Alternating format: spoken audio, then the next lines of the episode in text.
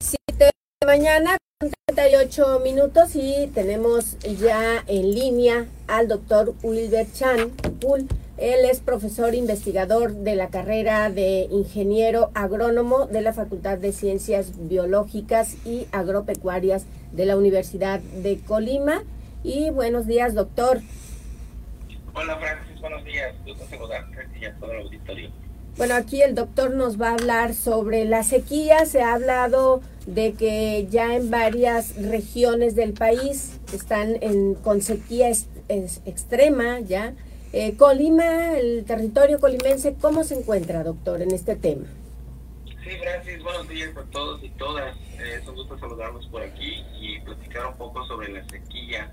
Efectivamente, de acuerdo a la Conagua, hasta el corte del 15 de febrero de este año, hay estados del país que tienen sequía extrema. Hay una lista que se genera cada 15 días. Hay un reporte quincenal de la Comisión Nacional del Agua. Eh, al reporte de este febrero, Colima no aparece con un problema de sequía extrema. Sin embargo, el hecho de que no aparezca no quiere decir que no existe. Es decir, que no estamos en, a niveles extremos para la lista. Sin embargo, sí quisiera comentar que hay diferentes tipos de sequía también. Hay cuatro tipos, la sequía agrícola, la sequía hidrológica, la meteorológica y también hay una socioeconómica. Entonces pues, hay, hay, bastantes cosas ahí que, que comentar. Eh, afortunadamente al día de hoy Colima no aparece como un estado con problemas de sequía extrema. Sin embargo aparece como un estado con una sequía no, no, no común, se le dice, o no convencional. Es decir, que hay una sequía ahorita, en este momento, que no es muy común en esta época del año. No sé si me, si me doy a entender. Sí hay un grado de sequía, pero no es extrema, porque el año pasado llovió un 12% menos que el promedio en los últimos 10 años, que son 983 milímetros de agua al año. Sí, digamos que aunque no llegamos a tener una sequía extrema, sí en, eh, comparada con años anteriores, eh, pues sí hay cierta grado, ¿no? De sequía. ¿Sí es así? Así es, estamos en un grado, de, digamos, leve de sequía porque en el 2023 llovió 12% menos de agua y en el 22 es un poquito más severo, fue el 23% menos de agua. Entonces, a lo que voy es que este año también la Conagua pronostica que va a ser un año seco, especialmente aquí en el Pacífico de México, donde nosotros nos ubicamos. Entonces, pues hay que tomar, digamos, medidas y estar conscientes, ¿no? De, que el agua lo tenemos que, cuidar tanto para todas las actividades económicas que nosotros eh, desarrollemos. Mencionaba usted que hay varios tipos de sequía. ¿Y cuál sería la más trágica, digamos, que pudiéramos enfrentar? Es que depende eh, en dónde estemos ubicados. Voy a poner algunos ejemplos muy, puntuales. Por ejemplo, aquí en Tecomán, donde estamos nosotros, la sequía agrícola se refiere pues a la falta de agua para la subsistencia de los cultivos, que puede ser agua en el subsuelo, agua en lagunas, agua en los ríos y también que, es la meteorológica, que es el agua que, llueve.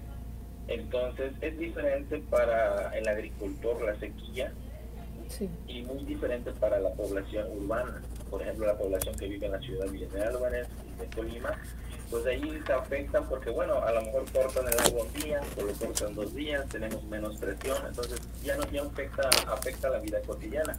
Sin embargo, en el campo, en el sector agrícola, pues si no tenemos agua, no podemos cosechar. Hay pérdidas económicas, hay, este, por ejemplo, salinidad en el suelo, porque ya no hay agua subterránea, entonces las sales se concentran. e inclusive, pues ya afecta a la agricultura. A la agricultura. los cultivos. Entonces, eh, son ese tipo de cosas que, que, tenemos que valorar y es muy diferente para cada, cada persona, cada ser humano, de las actividades económicas que haga y la posición. con esto, en esta situación, ¿hay alguna recomendación para la población en general y para algunos sectores? Sí, efectivamente. Nosotros aquí en, la Universidad, en la Facultad de Ciencias Biológicas y Agropecuarias, pues siempre recomendamos el buen uso del agua en el sistema agrícola. También ese es un tema muy debatible, sinceramente es un tema muy debatible, porque en Colima, por ejemplo, en la producción de maíz, en municipios como Coquimatlán, eh, eh, en la producción de caña, hay sistemas de riego que, que, usan mucha agua, por ejemplo el riego rodado. El riego rodado pues se abren los canales para que el agua pase y el agua se distribuye. Por el contrario, en, la producción de alimentos como la papaya, las hortalizas, el agua es, se llama riego por goteo. Entonces usan menos agua, usan cantidades de agua precisa. Entonces una tecnología eh, eh, es diferente a la otra. Una salvaguarda la cantidad de agua y otra pues no tanto. Entonces hay muchas recomendaciones al respecto. es un tema de investigación bastante amplio en la agricultura, que es el uso eficiente del agua. Sí, se desperdicia más el agua rodada porque igual pues se va consumiendo tal vez en áreas donde no se requiera. Así es, donde no se requiera y también pues se lixivia, se evapora, se, se, evapora el agua del suelo y pues se va a lo que es el ciclo biológico del agua. Eh, también cuando digo se lixivia se, se, infiltra, se infiltra hacia el manto freático.